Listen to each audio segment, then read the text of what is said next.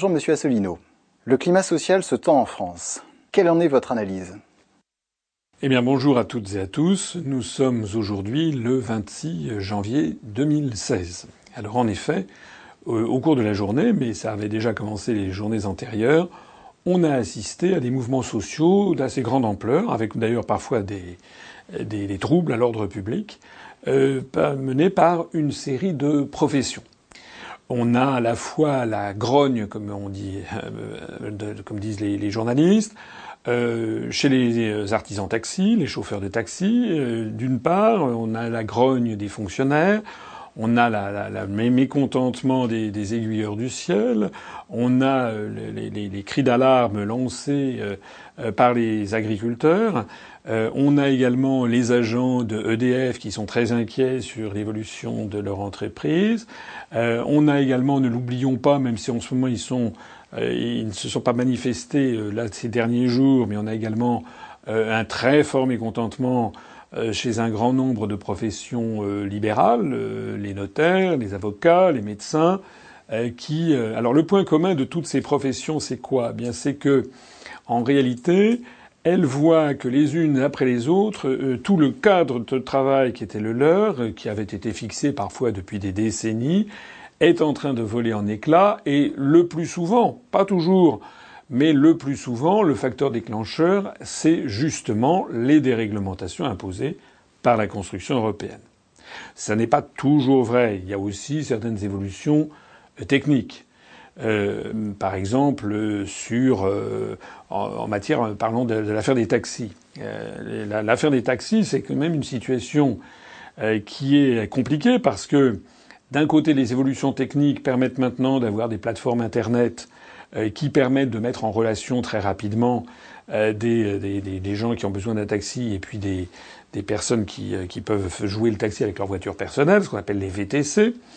Et c'est particulièrement prisé, par exemple, pour des jeunes qui vont faire la fête le soir, mettons à Paris ou dans les grandes villes, et qui, pour rentrer en banlieue à une heure très tardive, eh bien, euh, essaye d'avoir comme ça un VTC. Il y a des, une plateforme qui s'est créée il n'y a pas très longtemps, une entreprise privée. Ça leur coûte moins cher. Euh, mais donc on peut comprendre ceux qui sont favorables à ce système de VTC. Mais il faut également comprendre le problème qui est posé aux artisans taxi. Parce que comme vous le savez euh, certainement, euh, un artisan taxi, c'est quelqu'un qui a dû, pour pouvoir être artisan taxi, acheter une licence, une plaque, comme on dit, une plaque d'immatriculation. En fait, c'est une licence de taxi qui coûte horriblement cher. Ça peut coûter 180 000, 200 000, 250 000 euros. Je dis bien 250 000 euros. C'est le prix d'un appartement en, en banlieue. Alors il est bien évident que si d'un seul coup euh, l'État décide de, tout déréglementer et d'autoriser des gens qui n'ont pas fait cet effort financier, euh, effort financier qu'ils doivent donc euh, que les artisans taxis doivent donc amortir pendant des années. Si d'un seul coup n'importe qui peut faire le taxi, ben eux, ils se retrouvent plombés. Ils ne peuvent plus rembourser les prêts qu'ils ont contractés pour acheter, la, pour acheter leur, leur plaque. Et puis finalement, leur plaque à terme, elle ne voudra plus rien. Alors face à une telle situation à l'évidence, le gouvernement n'a pas pris la mesure du problème. Euh, c'est toujours, euh, on parle d'ubérisation de la société, c'est-à-dire on va tout déréglementer, tout ça, ça va être formidable. Oui, sauf que les, gens qui sont taxés, mettons-nous un peu à leur, place, ils, sont, ils, risquent de se retrouver ruinés. La cerise sur le gâteau, c'est que euh, cette, les évolutions de cette déréglementation a quand même été encadrée par une loi que l'on appelle la loi Thévenoud, puisque c'est le député qui s'occupe de ça, qui, est assez actif sur le sujet. Or, le Thévenoud en question, tout le monde se le rappelle, c'est le fameux Thomas Thévenoud, vous savez, le, type qui avait du psoriasis sur les mains lorsqu'il s'agissait de faire un chèque pour payer ses impôts. C'est-à-dire ce, ce, ce, monsieur qui avait été au gouvernement, rappelez-vous, euh, il y a quelques, quelques semestres de cela, il avait été euh, secrétaire d'État au commerce extérieur, assez ou ministre délégué, je ne sais plus. Au commerce extérieur, ça n'avait pas duré longtemps, ça avait duré un mois, puisque Ensuite, euh, on avait découvert qu'il ne payait absolument aucun de ses impôts, il ne réglait pas ses factures d'EDF, euh, enfin rien, il avait, paraît-il, vous savez, une phobie administrative. Alors, c'est quand même un peu de la provocation, à mon avis, c'est de la provocation que le gouvernement euh, ait comme une espèce d'interlocuteur face à ces professions d'artisans taxis qui sont gravement menacées, qui, lâchons le mot, qui risquent d'être ruinés, et on leur met comme, comme, pour, pour les, pour, pour, comme une provocation ce monsieur Thomas Thévenoud qui, comme vous le rappelez, après avoir arnaqué ainsi le, le fils, ne pas l'avoir payé, avoir été ministre, pris la main dans le sac, il a démissionné du gouvernement, mais il s'est retrouvé comme un grand député à l'Assemblée nationale avec le salaire y afférent. Euh, c'est d'une maladresse extraordinaire. Pour revenir au fond du dossier, euh, moi, ce que je pense en l'espèce, c'est qu'il y a évidemment des évolutions sociétales et technologiques sur lesquelles il ne faut pas euh, faire comme, si ça n'existait pas. Euh, il faut être quand même. Euh, faut pas être. Moi, je ne suis pas du style à être systématiquement du côté de tous les gens qui, râlent. Ça, c'est du populisme. Ça finit par, par, par énerver un peu tout le monde. C'est pas raisonnable. En revanche, en revanche, il faut tout faire pour que si des transitions, si des nouvelles, euh, des nouveaux, des nouveaux métiers euh, apparaissent, il faut tout faire pour que euh, personne ne, soit le dindon de la farce. C'est la raison pour laquelle je trouve que le gouvernement aurait dû très en amont anticiper cette évolution, prévoir une espèce de fonds de garantie, par exemple, pour les artisans taxis, de telle sorte que leur, euh, les plaques qu'ils achètent, qui valent donc extrêmement cher, et qui risquent au cours des années qui viennent de voir leur valeur diminuer euh, du fait de l'arrivée de ces nouveaux moyens de, mettre les gens en relation les uns avec les autres, eh bien, euh, il faut absolument là que la collectivité nationale, je pense, fasse son devoir en permettant aux artisans taxis de ne pas être complètement ruinés, parce que c'est une évolution de la société elle-même. Voilà ce que je pense ça ne doit pas d'ailleurs coûter des sommes absolument monumentales. Nous devons quand même penser à tous ces artisans taxis qui ont une famille, des enfants à nourrir. Alors ça, j'ai parlé des artisans taxis. Euh, il y a euh, la colère, euh, la colère des fonctionnaires. Les fonctionnaires, ça va bientôt faire six ans et que leur salaire est gelé.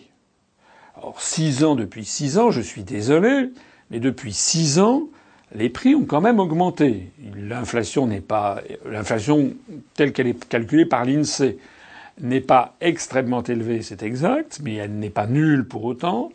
Par ailleurs, il y a aussi des effets, euh, en, dehors de l'inflation, des effets de substitution. Par exemple, on va sortir un nouveau produit euh, plus cher que le précédent, et puis le précédent, finalement, on ne le trouve plus. Donc finalement, on monte en gamme. Au total, euh, au total, et puis euh, il y a des évolutions différentes. Par exemple, les loyers n'ont pas la même évolution, par exemple, que le prix des carottes. Euh, donc au total, on se retrouve avec des salaires pour les fonctionnaires qui sont gelés depuis maintenant six ans. Alors c'est là aussi, il y a un phénomène de provocation. Pourquoi ces salaires sont-ils gelés? Ben, C'est toujours les fameuses grandes orientations de politique économique qui sont imposées par la Commission européenne, n'est-ce pas? Il faut absolument lutter contre le déficit, etc., etc. Donc, on ne remplace pas un fonctionnaire sur deux partant à la retraite. Donc, on ne, réévalue pas les salaires des, fonctionnaires, ce qui, bien sûr, euh, vise à, diminuer le coût de la fonction publique. Je n'en disconviens pas, mais ce qui a aussi pour effet de ralentir la machine économique, parce que les fonctionnaires, en général, ne dorment pas sur leur magot. Ils sont des citoyens comme les autres et ils dépensent. Donc si on diminue les salaires des fonctionnaires, c'est un coût que l'on porte à la consommation des ménages au niveau macroéconomique en France. Ça peut donc ralentir la croissance et, au bout du compte, faire baisser davantage encore les recettes de l'État. Hein. C'était les leçons de l'économiste Keynes qui, les nous avait montré ça en 1936. Alors, euh, là aussi, il y a une provocation. Je disais tout à l'heure euh, que pour les chauffeurs de taxi, c'était vous mais là, la provocation, elle vient d'où? Elle vient tout simplement euh, de Bruxelles, de la Commission européenne, puisque je rappelle qu'il y a quelques semaines, à la fin de 2015, on a appris que les fonctionnaires, mais pas les fonctionnaires français cette fois-ci, les fonctionnaires européens, plus exactement les fonctionnaires des différentes nationalités des 28 États qui sont à Bruxelles, eh bien, allaient bénéficier d'une augmentation de salaire tout à fait confortable de 2,4%, s'il vous plaît, avec un rappel sur les six derniers mois. Voilà. Je rappelle que par ailleurs, ils ont des retraites de nabab, euh, que pour être, pour euh, liquider sa pension de retraite à taux plein, il suffit d'avoir été pendant 15 ans fonctionnaire à Bruxelles. C'est autre chose que les 41 ans de cotisation qui sont demandés aux salariés en France. Et je rappelle d'ailleurs euh, également que ces pensions de retraite sont calculés à un très haut niveau. Voilà. Donc, Au moment même où on, on serre la vis des fonctionnaires français, depuis maintenant six ans, eh bien, les fonctionnaires européens qui sont déjà très très très grassement payés, surtout pour le travail qu'ils font, nous on propose d'en sortir de tout ça. Euh, nous on n'a pas envie de payer les fonctionnaires européens qui nous coûtent des fortunes. Euh, mais euh, en plus ils gagnent beaucoup d'argent ils se sont ils se sont fait attribuer une augmentation de 2,4% avec effet rétroactif sur six mois. Dans, euh, ce lot-là, il y a bah, des, des, protestations, il y a les aiguilleurs du ciel également, qui sont très mécontents parce qu'ils ont des problèmes de retraite qui sont remis en cause, comme d'ailleurs c'est le cas d'un grand nombre de professions. On a, je l'ai déjà dit, je crois que j'en avais déjà parlé, on a les, problèmes des professions libérales, les notaires, les retraites, les, médecins, les médecins qui sont quand même très inquiets suite à la loi votée par euh, MST, hein, comme elle est appelée dans le milieu, c'est-à-dire Marisol Touraine, la fameuse loi Marisol Touraine qui a quand même pour euh, l'inquiétude qui est, qui est, derrière tout ça, c'est qu'au bout du compte, euh, cette loi MST pourrait avoir pour effet assez rapidement de transformer, de, de donner tout pouvoir à horizon d'une dizaine, cinq ou dix ans, à des mutuelles euh, au détriment des, et que le, les médecins ne soient plus que des salariés, si j'ose dire, des, des, mutuelles, et que les mutuelles, par ailleurs, euh, piétinent le, le, secret, le secret médical euh, allègrement pour retenir les bons, les, bons, les bons clients et écarter les mauvais clients, etc., etc. Donc c'est toute la médecine libérale qui est en train d'être remise en cause, là aussi, bien entendu, sur les instructions de la Commission européenne et sur l'effet des traités. Et puis je voudrais dire un mot euh, pour conclure ce panorama sur deux catégories professionnelles. Les agriculteurs euh, qui sont dans une situation de plus en plus épouvantable. Hein, les, dernières statistiques montrent euh, que les, rémunérations des agriculteurs français sont en berne, au moment même d'ailleurs où dans le dos dans notre dos collectif, le gouvernement français laisse la Commission européenne négocier le projet de TAFTA avec les États-Unis d'Amérique qui aurait pour effet euh, de, de, porter un coup peut-être fatal à l'agriculture française. Et puis la dernière catégorie qui se manifeste en ce moment, eh bien, ce sont les salariés d'EDF. Alors EDF, c'est quand même quelque chose d'assez, d'assez triste. EDF, c'est quand même le grand électricien, né de la, de, des nationalisations de la libération, Électricité de France, dont je rappelle euh, qu'il était devenu un des tout premiers électriciens mondiaux, même le premier électricien mondial, euh, puisque c'était une grande entreprise nationalisée sur l'ensemble du territoire avec un monopole général, à la fois en production, en distribution, etc. Alors certains euh, ont pu, ont pu tiquer, tiquer parce que bon, il était de notoriété publique que les syndicats et notamment la CGT bénéficiaient euh, grâce à, à, des, à, des, accords qui avaient eu lieu sous le ministre communiste de la de la de l'après-guerre, Marcel Paul avait droit à, à, des positions tout à fait euh, tout à fait euh, satisfaisantes pour c'est le moins que l'on puisse dire. Il y avait un pourcentage non négligeable du chiffre d'affaires qui allait dans les caisses, notamment des grands syndicats, en particulier de la CGT, dont acte. Mais alors, à part ça, c'était quand même une entreprise qui avait été gouvernée admirablement je, je, tiens à souligner notamment euh, la, un, très grand président d'EDF qui s'appelait, euh, qui s'appelle, je crois, il n'est pas décédé, il vit toujours, euh, qui s'appelle Marcel Boiteux, et qui avait qui avait fait d'EDF de, un des, à des champions mondiaux en fait de, de, de, l'électricité. Beaucoup de pays du monde venaient justement voir ce que faisait la France avec son, son réseau électrique qui marchait admirablement bien. Il y avait les, les, les pannes étaient, étaient rarissimes. Euh, ça marchait très bien. L'électricité euh, était produite et était distribuée à tous les Français au même niveau. C'est-à-dire qu'on habitait, si l'on habitait à quelques kilomètres d'une centrale de production euh, d'électricité ou qu'on était au fin fond d'une montagne, eh bien, on payait à peu près le même tarif. Donc, c'était un outil d'égalité entre les Français. C'était la quintessence même du service public à la française. Ce que d'ailleurs nous, nous voulons rétablir. Nous voulons, je le rappelle, rétablir EDF euh, e comme une entreprise totalement nationalisée. L'État en possède encore 85%, mais nous voulons également rétablir EDF avec tout son, son apanage, c'est-à-dire à la fois production et distribution, puisque tout ceci commence à être coupé par appartement, par morceaux, suite aux directives européennes. Alors qu'est-ce qui est en train de se passer? Eh bien, sur pression européenne, et en fait sur pression américaine, le modèle économique qui avait été mis en place par la France d'après-guerre et qui avait donné toute satisfaction, euh, il suffit, je, notamment je parle de la, de la période Marcel Boiteux, eh bien, a été remis en question. C'est dément. C'est dément. Euh, dans l'art de la guerre euh, que connaissent bien les Chinois, quand vous avez l'armée la plus forte, ou quand vous avez un atout numéro un, vous commencez, vous à aucun moment vous n'avez intérêt à, à commencer à, à, à, le, à le déglinguer. Il faut vraiment être, être dingue ou être acheté pour s'attaquer à l'un des fleurons de l'industrie euh, française. On l'a vu malheureusement sur bien d'autres cas. Donc, eh bien maintenant, du fait de la mise en concurrence et du fait que EDF est traité comme une, comme une société comme parmi beaucoup d'autres, eh bien, on assiste au même phénomène que on se rapproche en tout cas des phénomènes que l'on a connus ou que l'on connaît euh, dans des pays comme les États-Unis avec des coupes, des, des pannes d'électricité géantes, des problèmes de sous-investissement, parce que sans entrer dans des détails, il y a un modèle économique, un modèle économique particulier à la production d'électricité. C'est une espèce d'industrie extrêmement lourde où les investissements doivent être calculés sur 40 ans. Pensez à une centrale nucléaire, mais aussi à une centrale à charbon, une centrale hydroélectrique. Bon, maintenant, quand on se rapproche du privé, eh bien, on a des raisonnements d'actionnariat à très court terme, où il faut rendre des comptes trimestriels. C'est une toute autre philosophie qui vient en choc frontal avec la nécessité d'avoir de voir loin de faire des investissements sur 30 ou 40 ans. Voilà. Alors qu'est-ce qui se passe? Ben, Il se passe que euh, on a appris ces jours-ci que le président de EDF a annoncé au comité central d'entreprise qu'il allait falloir euh, supprimer à peu près 4000 emplois. Enfin, il y a une petite incertitude sur le nombre d'emplois.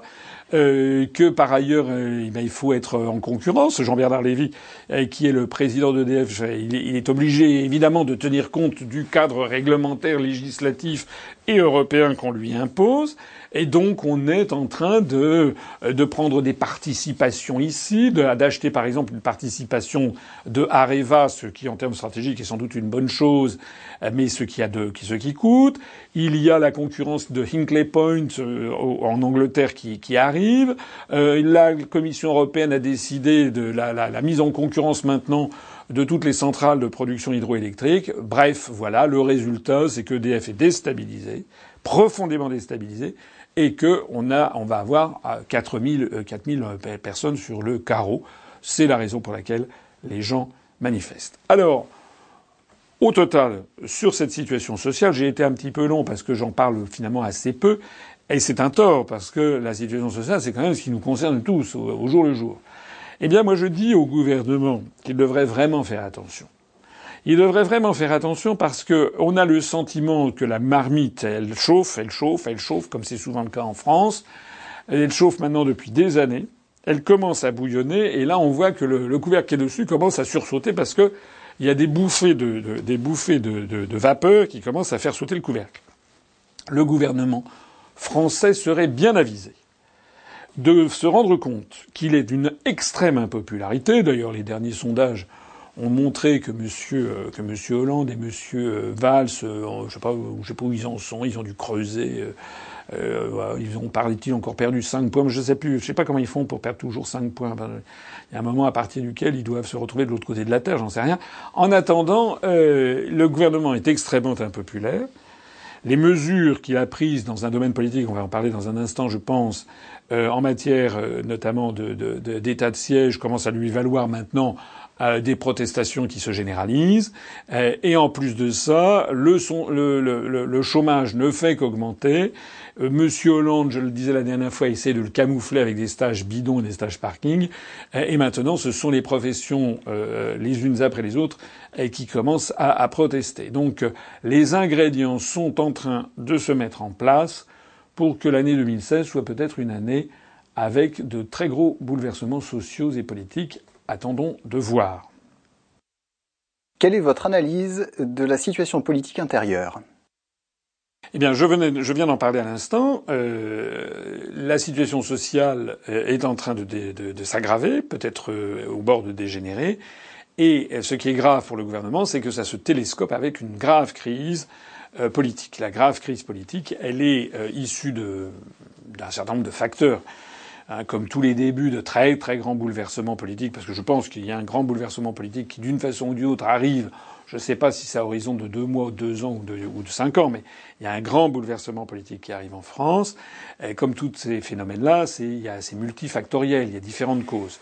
Donc, parmi les causes du malaise politique en France, il y a le, le, le en fond de décor, c'est toujours le même. C'est que nous avons des, des, élus, un président de la République, un premier ministre, des, ministres, des députés, des sénateurs, qui en fait ne sont plus que des marionnettes. Ils n'ont pas le pouvoir. Tout est décidé à Bruxelles par la Commission, à Francfort pour la monnaie, à Luxembourg pour les décisions de justice de la, de Cour de justice de l'Union européenne, et puis à Washington pour toutes les questions diplomatiques, géopolitiques, militaires et parfois économiques et monétaires.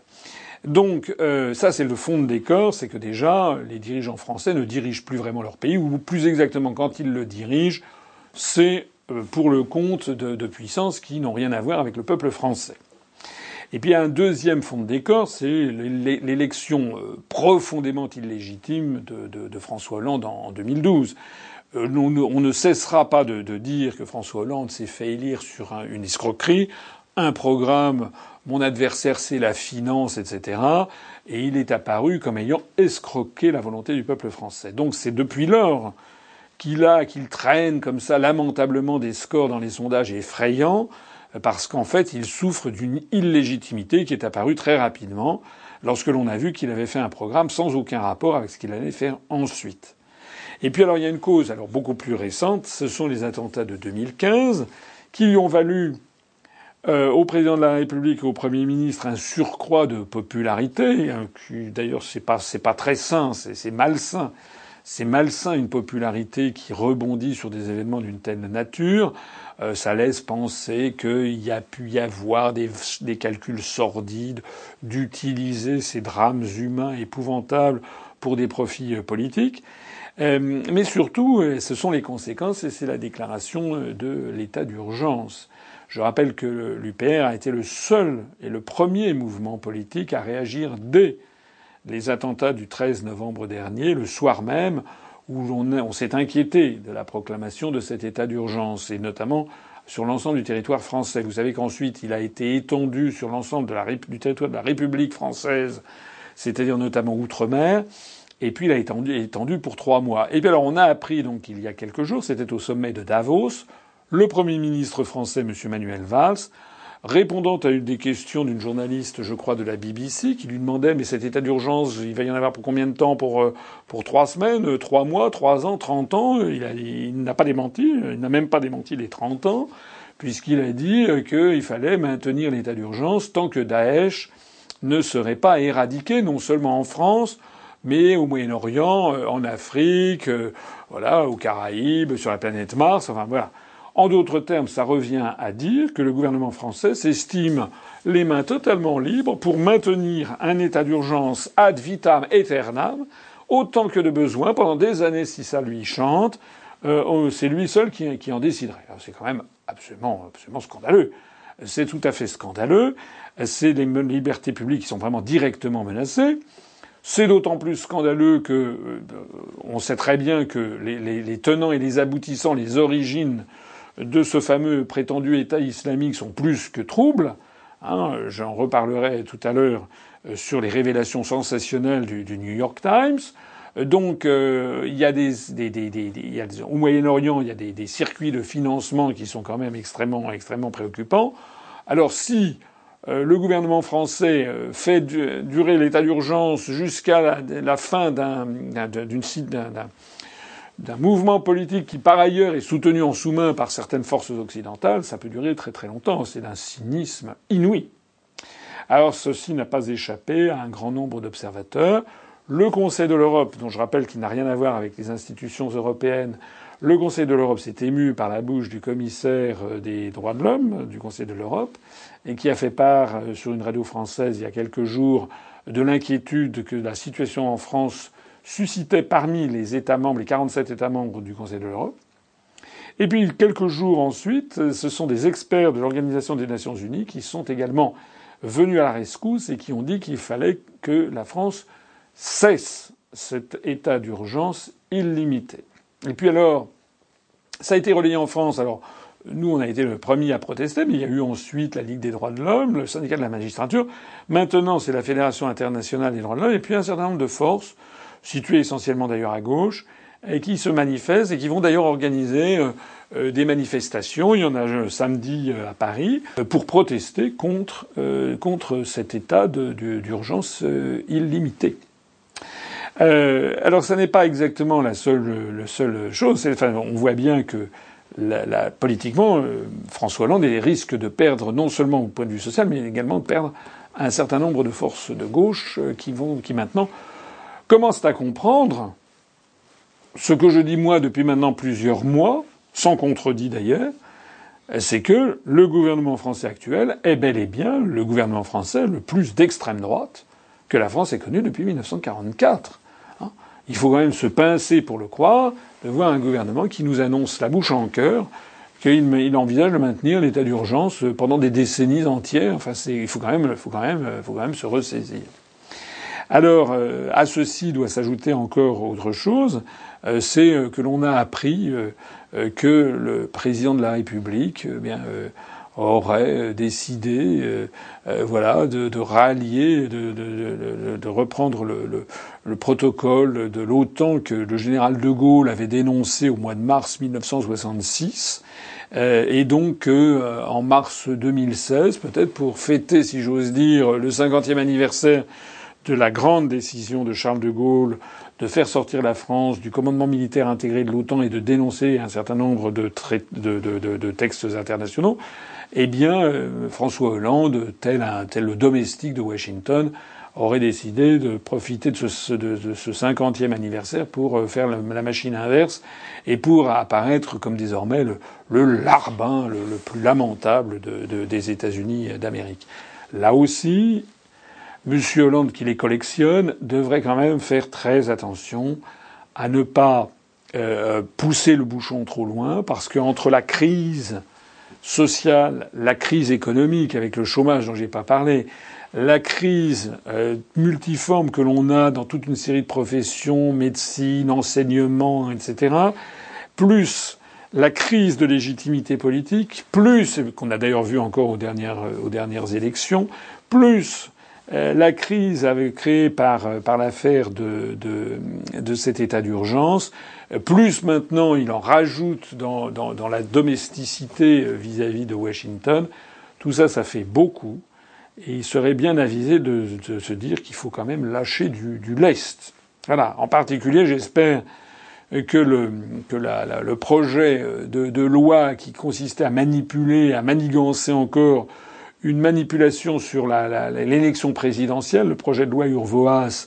J'espère que pour l'instant on n'entend plus parler. Il semble que les protestations que nous avons faites et que vous avez faites, parce que beaucoup, beaucoup de nos adhérents et sympathisants qui se sont manifestés auprès de leurs députés, il semble quand même un certain nombre de députés, ce soit dit, c'est peut-être pas le moment d'en rajouter encore une louche sur ce côté-là.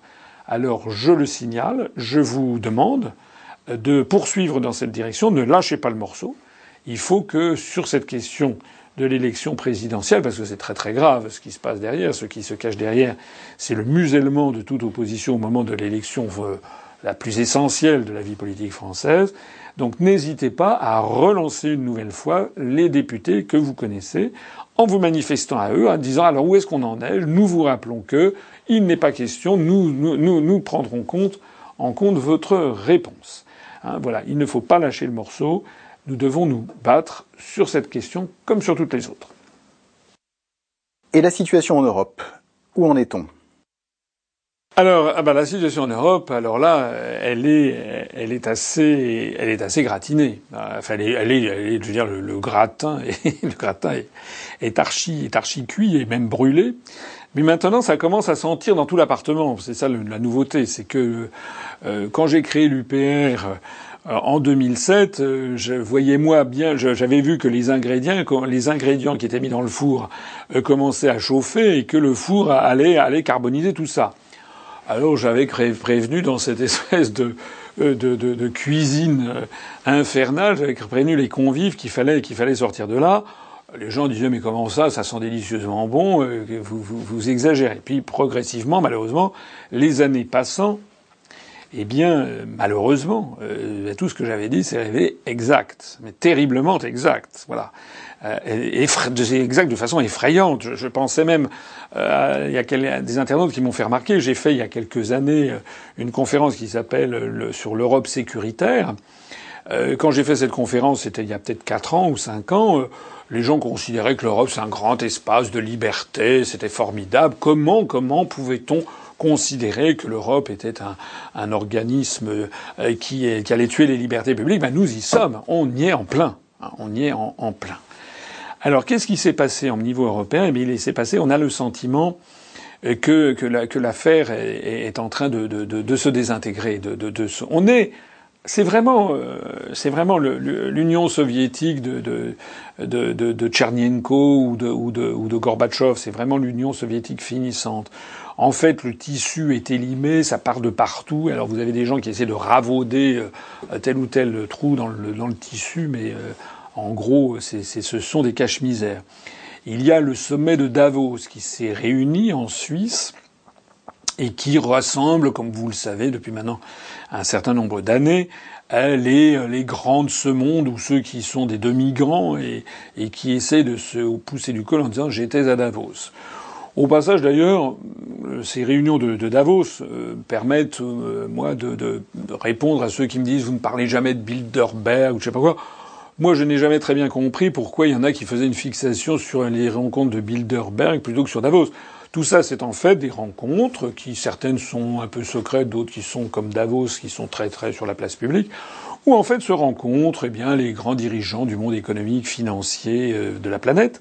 Euh, c'est comme à l'OCDE d'ailleurs, et où prévaut une espèce de consensus mou, enfin pas si mou que ça d'ailleurs, mais une espèce de consensus sur les élites euh, du monde, du monde capitaliste, si j'ose dire, qui, qui, voilà, qui, qui, qui formule des, des, des, orientations générales. Alors, ce qui est intéressant à Davos, c'est que, eh bien là, ça a été la sonnette d'alarme sur la construction européenne. Il y a un rapport qui est sorti euh, qui a indiqué que, en fait, ben, l'Union européenne était, était, menacée. Alors menacée, il sortait à la fois par euh, par la, la, crise des migrants, qui ne sont pas des migrants, qui sont des réfugiés de, de guerre, ou qui sont d'ailleurs, on en apprend de belles tous les jours sur cette histoire de migrants. Aux dernières nouvelles, euh, il y aurait beaucoup de gens qui ne seraient pas de nationalité syrienne. On découvre que c'est une véritable, j'en parlais déjà la dernière fois, une opération qui a été lancée. C'est une opération euh, probablement de déstabilisation qui a été lancée, même s'il y a des drames humains et une réalité humaine à la base, mais il y a quand même aussi des forces, notamment du côté de la Turquie ou des États-Unis, euh, qui ont dû se faire un malin plaisir à essayer de déstabiliser les pays d'Europe. Euh, et puis, et puis donc le rapport de Davos cite ça. Il cite également les difficiles réformes indispensables tatitata qui ne sont pas mises en œuvre, on connaît la musique. Alors, eh bien, ce rapport de Davos montre que les élites, euh, les élites euro-atlantistes commencent à prendre peur. On a appris que l'inénarrable George Soros, euh, donc qui finance avec son Open Society et qui finance des tas de, de, de, de mouvements, d'ONG, etc., euh, de pseudo-ONG des, droits de l'homme et qui met son grain de sel partout, qui d'ailleurs avait euh, approuvé, euh, avait indiqué qu'il fallait que l'Europe s'ouvre aux, migrants. Monsieur Georges Soros lui-même a annoncé que, bah, que, que, il était très inquiet sur l'évolution de, de l'Union européenne. Alors, moi, je, je, regarde ça avec une certaine philosophie, parce que je me rappelle que lorsque j'ai créé l'UPR en 2007, quand je, dis, je disais qu'il fallait sortir de l'Union européenne, on me regardait, enfin, 99,9% des gens euh, me regardaient comme si j'étais malade, comme si j'étais un malade mental, comme si j'étais un zombie. Quand je vois que maintenant, à ce grand forum international qui est Davos, qui réunit un grand nombre de chefs d'État, de chefs de gouvernement, de grands dirigeants d'entreprise, eh bien maintenant le sujet est sur la table. Je me dis que décidément, eh bien les esprits et les événements se sont imposés parce que les faits se sont imposés. Voilà. C'est la raison pour laquelle, d'ailleurs, j'en profite pour dire, rappeler que vous devez faire confiance à notre mouvement, et parce que nous ne nous sommes, de fait, jamais euh, trompés, euh, fondamentalement, ni même dans les détails, sur euh, ce qui allait se produire. J'en profite pour lancer un appel aux adhésions à notre mouvement. Parmi les éléments de nécrose avancée de la construction européenne, il y a la nécrose de l'espace Schengen. L'espace Schengen est quasiment, il est quasiment moribond. Il est moribond. De, à peu près la plupart des États maintenant ont redressé, ont rétabli des, des frontières, notamment pour lutter contre l'immigration massive venue des pays du Sud, qui déstabilise d'ailleurs tous les pays d'Europe, et notamment les opinions publiques. Euh, mais on a appris euh, ces jours-ci euh, qu'il y aurait une note qui circulerait, qui aurait été concoctée quelque part entre La et Berlin, où il serait question d'un mini Schengen, c'est-à-dire une espèce de zone de libre circulation qui ne concernerait que l'Allemagne, les Pays-Bas, le Luxembourg, je ne sais plus s'il y avait la Belgique, et puis euh, peut-être également le Danemark et, l'Autriche. Voilà. Alors ça c'est intéressant parce que ça voudrait dire qu'il euh, y aurait les prémices de ce que certains anticipent, c'est-à-dire une fracturation en mille morceaux de la de, l'Union européenne. Certains, et non des moindres, euh, on a vu des gens comme euh, comme Michel Barnier, enfin je ne sais pas si c'est un des moindres, Michel Barnier qui a été un commissaire européen et qui s'est un Monsieur Michel Rocard aussi qui s'est euh, qui euh, qui, qui, a, qui, a, fait des déclarations assez stupéfiantes il y a quelques semaines en disant que bah, c'était foutu, que l'Europe était foutue. Donc on voit que les gens anticipent un morcellement possible de tout, ces, de tout cet espace européen avec ce morcellement Schengen qui pourrait conduire au morcellement de la monnaie européenne.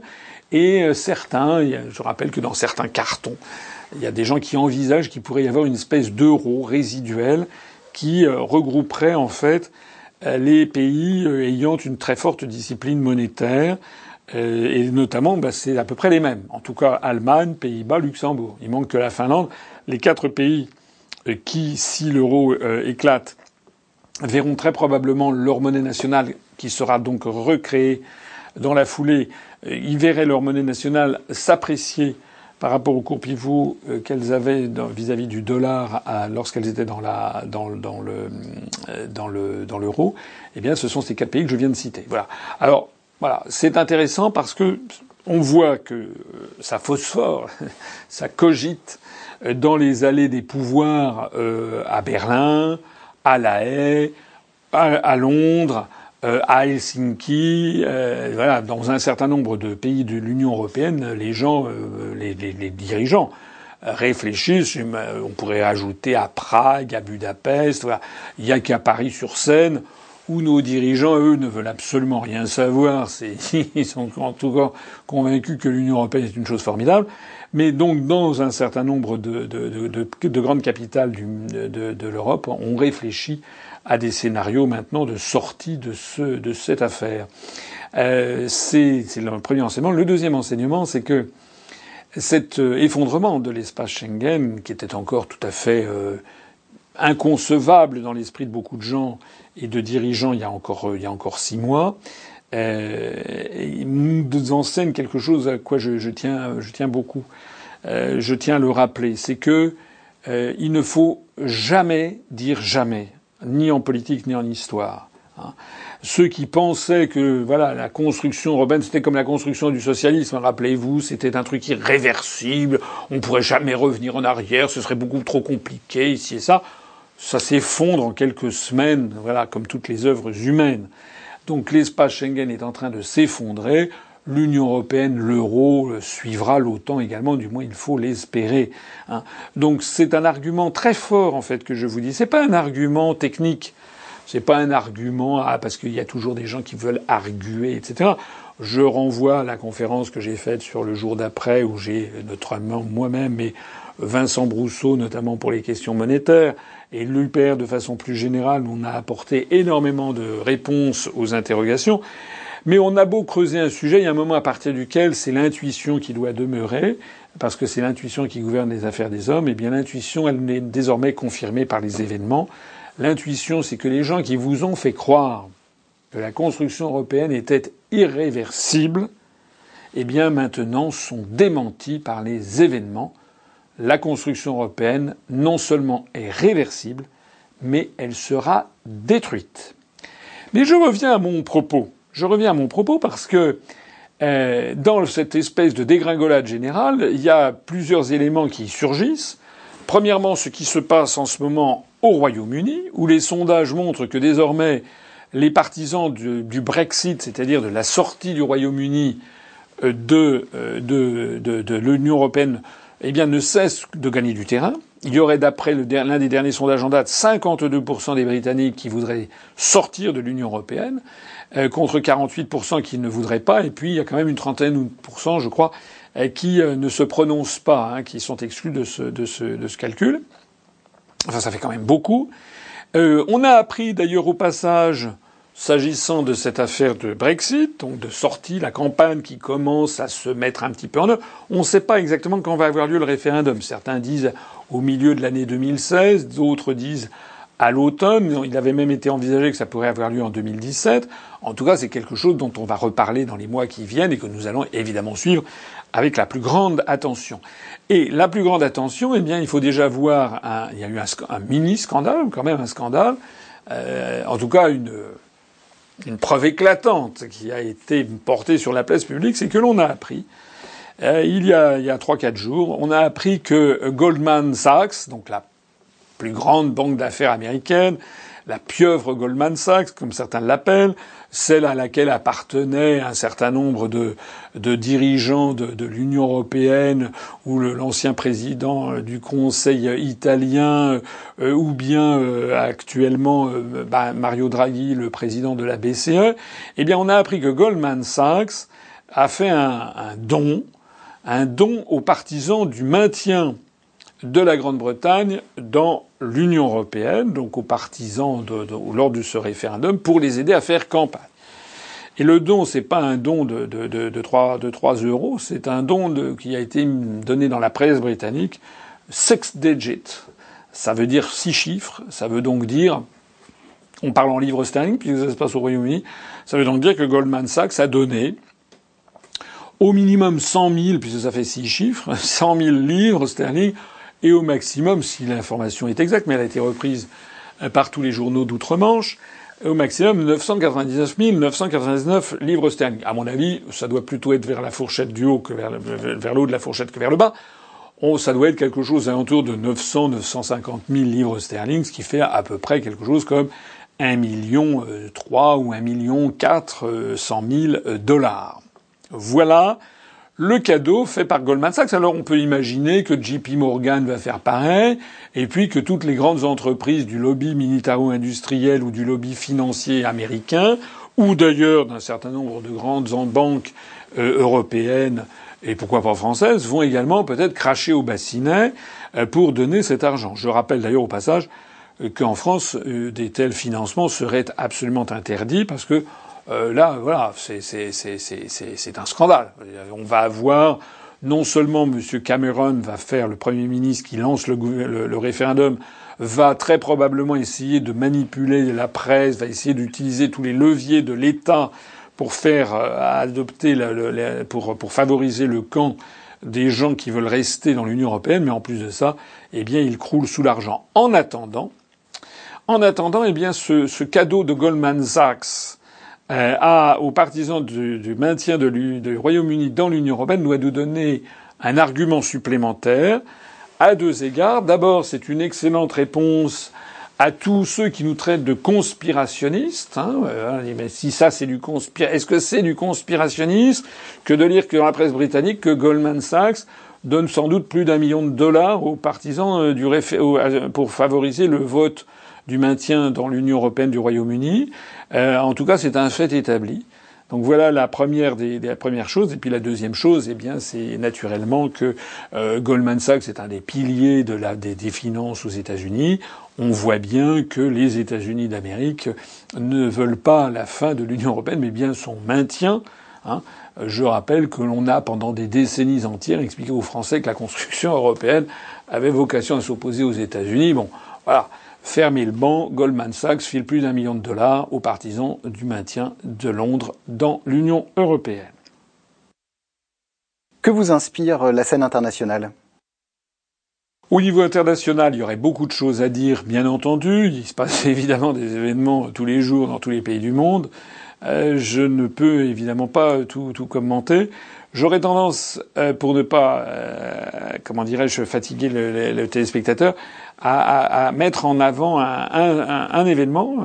c'est les révélations du New York Times il y a quelques jours. Le New York Times, avec le Washington Post, c'est l'un des deux plus grands journaux des États-Unis d'Amérique, eh bien, il y a donc quelques jours, il a sorti un, un, article euh, très très impressionnant, euh, puisqu'il nous apprend, euh, ben, il confirme en fait ben, tout ce que on pouvait dire, ce que moi j'ai dit, mais ce que d'autres observateurs ont dit également, à savoir que les rebelles syriens, les fameux rebelles syriens contre le président Bachar el-Assad, en fait, était largement euh, encadré, même très largement encadré par la CIA américaine, et que la CIA américaine avait fait son affaire du financement de toutes ces opérations avec le gouvernement saoudien qui a filé des milliards de dollars. Voilà ce que l'on a appris. Alors, c'est évidemment tout à fait intéressant parce que ça veut dire que, eh bien, tous les euh, tous ceux qui veulent empêcher les Français de réfléchir, tous ceux qui veulent les intimider, toujours par la même histoire, hein, conspirationnisme, complotisme, etc. Tous les Rudy Guyet ou Ornella Reichstadt de la Terre, en tout cas en France, eh bien maintenant ils sont là, qu'est-ce qu'ils vont faire? Est-ce que le New York Times est un journal conspirationniste et complotiste? C'est ça qu'il faut nous l'expliquer. Voilà. En attendant, laissons de côté ces petits soldats de la, de, la, de la, désinformation made in USA. En réalité, ben, les, informations maintenant s'imposent. On a compris que, en fait, eh bien, cette guerre qui a été menée contre Bachir el-Assad, c'était, je ne dis pas que Bachir el-Assad est approuvé par 100% de sa population. Je dis qu'il doit être approuvé sans doute par quelque chose comme 60% de sa population et qu'il doit, il a beaucoup d'opposants. Mais euh, Monsieur, Monsieur, Monsieur Hollande, lui, il y a plus de 80% des gens qui ne peuvent plus le, voir en peinture. Bon, euh, en, en, attendant, eh bien, c'est une manœuvre de déstabilisation qui avait bien été lancée par les États-Unis, financée par l'Arabie saoudite. Et puis, eh bien, de fil en aiguille, on imagine également que les financements ont percolé hein, vers vers Daesh. Hein, parce que parmi les rebelles syriens, il y en a euh, qui ont, euh, il y en a qui paraît-il s'opposent à Daesh, il y en a qui ont parti liés avec euh, avec Daesh. Hein, voilà. Donc petit à petit, eh bien, la vérité commence à se faire jour et elle n'est pas, elle n'est pas brillante, elle est même particulièrement accablante pour l'impérialisme américain. Alors j'en profite d'ailleurs puisque je cite cet article de, de New York Times, J'en profite pour dire, j'ai vu un article qui, euh, sur un autre sujet qui concernait euh, les mésaventures de, de, de Madame Clinton. Vous savez que Hillary Clinton est candidate à la candidature démocrate pour être euh, à la présidence de la, de la République euh, pour les, les États-Unis d'Amérique. Or voilà que Madame Clinton, elle a du souci à se faire parce qu'elle a fait preuve d'une très grande légèreté dans euh, le maniement de certains documents euh, euh, de secret ou confidentiels défense ou secret d'État. Elle a utilisé son téléphone ou elle, je sais plus ce qu'elle a fait exactement. D'ailleurs, ça m'intéresse pas beaucoup. Les faits et gestes de Mme Clinton ne m'intéressent pas énormément. Mais ce qui m'intéresse, c'est quand même l'affaire politique, puisque en définitive, elle pourrait être, puisque les Américains, qui ne sont pas toujours des rigolos, ils le sont même assez rarement, dès qu'il s'agit de, de, de, de, comment dirais-je, de, la, nation américaine, dès qu'il s'agit des services de renseignement, dès qu'il s'agit des, des, secrets, euh, des secrets d'État, ils sont excessivement, excessivement euh, intransigeants.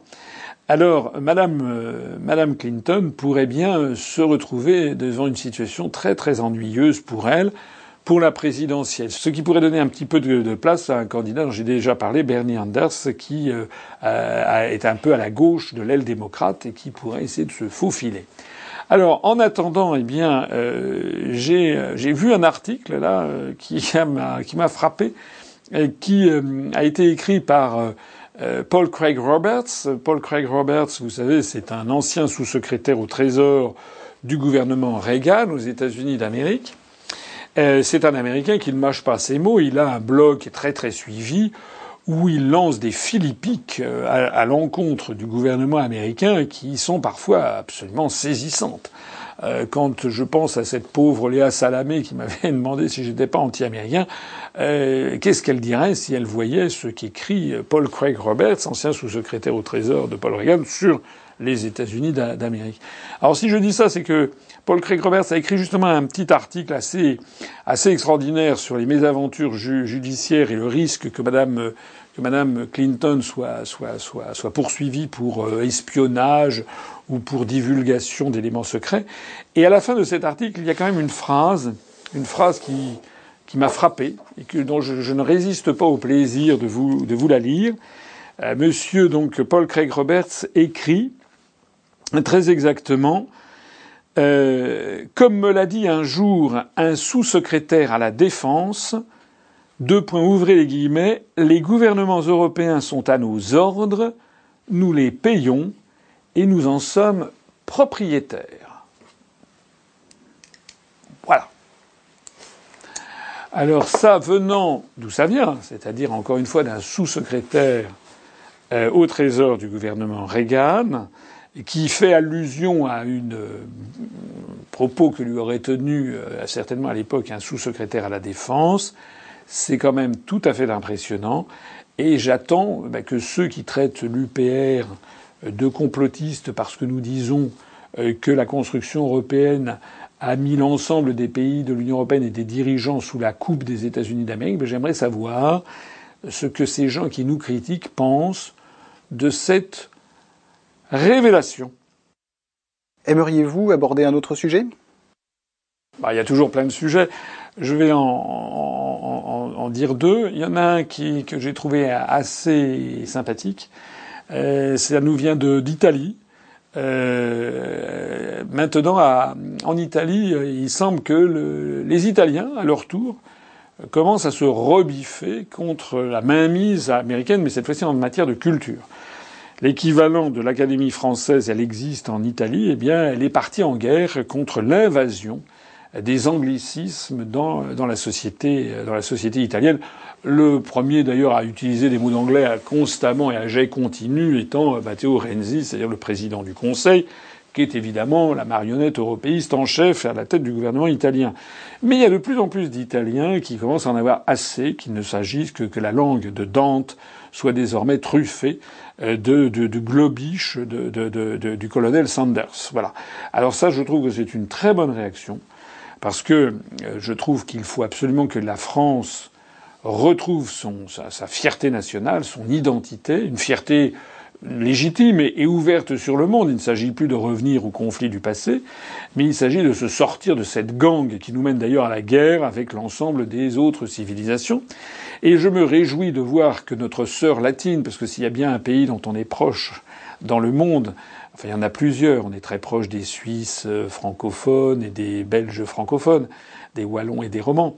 Euh, mais s'il y a bien un pays avec lequel on est quand même très proche, c'est l'Italie, qui est un pays, j'avoue, assez cher à mon cœur, parce que je connais bien l'Italie. Je suis allé dans, dans, à, peu près, à peu près partout du, nord au sud. C'est quand même l'un des plus beaux pays du monde et qui recèle des trésors euh, d'art et d'histoire euh, fabuleux. Enfin, tout le monde est au courant. Et je suis euh, heureux parce que de, voir ça, parce que je suis allé en Italie il y a quelques années, à Rome, où je voulais montrer un petit peu la, ville éternelle à, mon fils, et j'avais été un peu, enfin, j'avais été quand même assez, assez assez, assez, assez désagréablement surpris de, voir que partout il y avait l'invasion de, de, de l'anglo-saxon absolument partout, euh, comme c'est le cas, comme c'est le cas euh, en France. Je suis heureux euh, si l'Italie se ressaisit et décide de faire le, le ménage.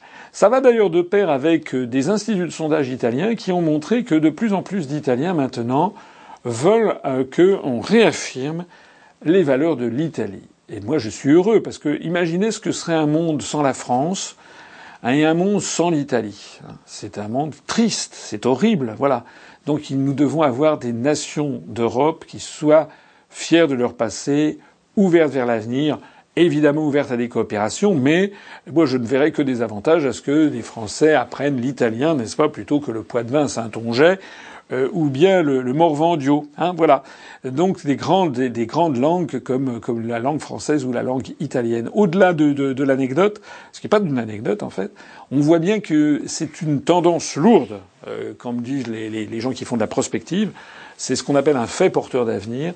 On voit bien que ici, puis là, puis là, puis là, puis là, de plus en plus, le, les peuples d'Europe veulent retrouver leur dignité parce qu'ils en ont assez d'être écrasés euh, sous la, la, la botte du, de, de, de, de, la marchandisation généralisée venue d'outre-Atlantique et de la médiocrisation, si j'ose dire, euh, venue d'outre-Atlantique. Il faut que les pays d'Europe se ressaisissent et se redressent. Je, vraiment, je suis heureux de cette nouvelle venue d'Italie. Voilà. Et puis, bah, la, la, dernière chose que je voudrais dire, si je voudrais dire un petit mot sur euh, sur euh, cette information extraordinaire. On a appris que les États-Unis d'Amérique avaient décidé de mener des enquêtes pour voir quelle était l'infiltration de la Russie dans les partis politiques, en particulier les partis politiques en Europe et en particulier en France. c'est quand même incroyable. Ça m'a d'ailleurs valu euh, le, le, plaisir d'être interrogé par la radio russe Radio Sputnik, qui m'a accordé un entretien qui a duré à peu près 13 minutes 30 secondes, dans lequel j'ai raconté quand même un petit peu à quel point c'était quand même extraordinaire de voir les États-Unis d'Amérique qui ont infiltré absolument tous les grands médias du pays et tous les grands partis politiques français venir maintenant nous expliquer qu'ils vont aller mettre leur nez pour voir si la Russie ne serait pas euh, n'infiltrerait pas les partis politiques français. On croit, on croit, on croit rêver. On croit rêver d'abord parce que c'est, de leur propre turpitude qu'ils, qu'ils parlent. Et deuxième, je dis pas que la Russie, notamment du temps de l'URSS, tout le monde sait bien que du temps de l'URSS, elle influait sur le Parti communiste français, sur la CGT. Mais c'était du temps de l'URSS. Actuellement, la Russie essaye de développer effectivement ses intérêts euh, géopolitiques par de l'information. C'est d'ailleurs la raison pour laquelle ils, euh, ils me reçoivent sur Radio Sputnik. Je vous conseille d'ailleurs d'aller écouter cet entretien qui a un beau succès sur, euh, sur Radio Sputnik. Mais comme j'ai eu l'occasion de le dire, je n'ai pas reçu le moindre copec venant de, venant de Moscou. Personne ne m'a donné le, le moindre rouble. D'ailleurs, me l'eût-on proposé que j'aurais dit non. D'abord parce que c'est illégal, et ensuite pour un problème d'éthique. Nous, nous sommes français, nous ne voulons dépendre de personne. Nous ne voulons pas dépendre de des financements venus d'Arabie de, saoudite ou du Qatar ou des États-Unis, et non pas plus d'ailleurs de, Chine ou de, ou de Russie. Mais euh, ce que je voulais ce que je voulais dire aussi, c'est que cette, euh, lorsque je, je, suis allé en, en Russie, eh bien j'ai parlé librement alors que c'est lorsque je reviens en France que malheureusement tous les grands médias nous sont, interdits. Et je vous invite à réfléchir à ceci, c'est que quand même vous avez un pays, les États-Unis d'Amérique, qui explique comme ça qu'ils vont envoyer des émissaires pour aller venir enquêter en France pour voir si la Russie n'est pas en train d'infiltrer les partis politiques français. Ils craignent peut-être que la Russie ait créé une espèce de, de, de, de French-Russian Foundation, n'est-ce pas? Comme il y a la French-American Foundation, c'est peut-être ça qu'ils craignent, c'est que les Russes se soient mis à bonne école. Mais où allons-nous? J'espère bien que le gouvernement français euh, dira, dira au gouvernement américain qu'il est hors de question que qui que ce soit mette les pieds en France pour mener ce genre d'enquête.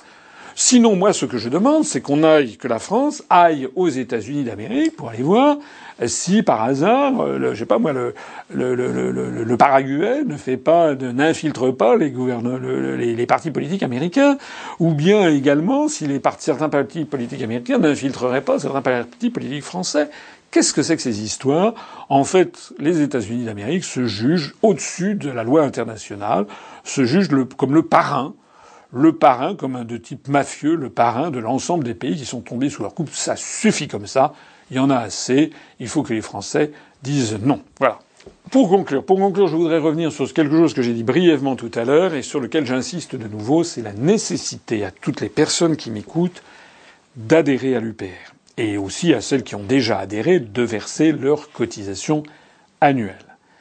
Je l'ai dit et redit, c'est extrêmement important. On a d'ailleurs un rythme d'adhésion qui a très légèrement fléchi euh, depuis maintenant euh, quelques semaines, mais qui est, très très élevé. On a terminé l'année 2015 sur des chapeaux de roue. On a commencé 2016 également sur des chapeaux de roue.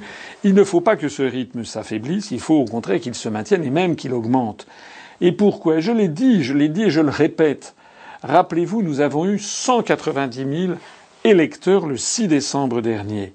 Il suffirait qu'il y ait 20% de ces électeurs, c'est-à-dire 38 000 personnes, qui adhèrent à l'UPR, pour que d'un seul coup on passe de 10 000 adhérents, 10 340 je crois ce soir, à quelque chose comme euh, à peu près euh, à peu près 50 000 adhérents, 48 euh, 000 à 50 000 adhérents.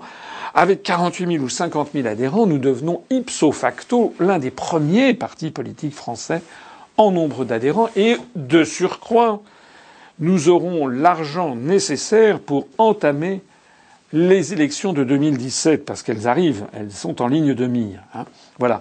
Donc, je n'ai pas encore relancé de collecte. Je disais dans notre entretien précédent que notre situation financière était satisfaisante puisque nous n'avons aucun endettement et que nous avons une situation euh, de fonds propres positive, mais elle n'est quand même pas pléthorique. Nous n'avons que quelques milliers d'euros euh, nécessaires pour faire la, la, la, comment dirais-je ce qu'on appelle le fonds de roulement. Mais pour l'année 2016 et pour l'année 2017, on va avoir besoin de beaucoup, beaucoup, beaucoup, beaucoup d'argent. Alors on a besoin de beaucoup d'argent, on a besoin de beaucoup d'huile de coude également pour coller les affiches, distribuer les tracts, et puis on a besoin de beaucoup d'adhérents pour porter la bonne parole. Voilà, donc j'insiste de nouveau, rappelez-vous ces chiffres. Nous avons 10 340 adhérents aujourd'hui. Nous avons fait 190 000 adhérents. Il suffirait que un, nous avons fait 190 000 électeurs. Il suffirait qu'un électeur sur cinq, c'est quand même pas la mer à boire, se décide à adhérer pour que d'un seul coup on fasse un score qui fasse trembler la scène politique sur ses bases. J'insiste, parce qu'il n'y a que comme cela que nous franchirons le mur des grands médias. Lorsque l'UPR comptera 30, 40, 50 000 adhérents, les grands médias, que ça leur plaise ou que ça ne leur plaise pas, ne pourront plus faire comme si nous n'existions pas. Rappelez-vous ce que je dis quand je termine certaines de mes conférences. Je cite Max Frisch, qui était un essayiste suisse, qui disait que dans les dictatures, les dictatures militaires, il y a rien, il y a quelque chose qui est pire que le bruit des bottes, c'est le silence des pantoufles. Voilà. Eh bien, malheureusement, on n'est on n'est pas encore dans une dictature militaire, Dieu soit loué, mais malheureusement, cet état d'urgence illimité, euh, cette, euh, ce mauvais euh, ce mauvais climat, ce climat euh, de fait euh, quasi dictatorial qui France, y compris la pensée unique obligatoire un peu partout et notamment dans les grands médias, bah, tout ceci nous en rapproche. Donc face à ça, eh bien la chose la pire que vous pourriez faire, c'est de rester derrière votre écran d'ordinateur dans vos pantoufles en disant bah, c'est très bien et puis attendons. Non, il ne faut pas attendre. Vraiment, j'en appelle au civisme de chacune et de chacun d'entre vous, nous devons avoir des adhésions massives tout au long de l'année 2016 pour tourner l'année 2017 pour participer à l'élection présidentielle et aux élections législatives dans la meilleure configuration possible. Songez-y, je vous remercie.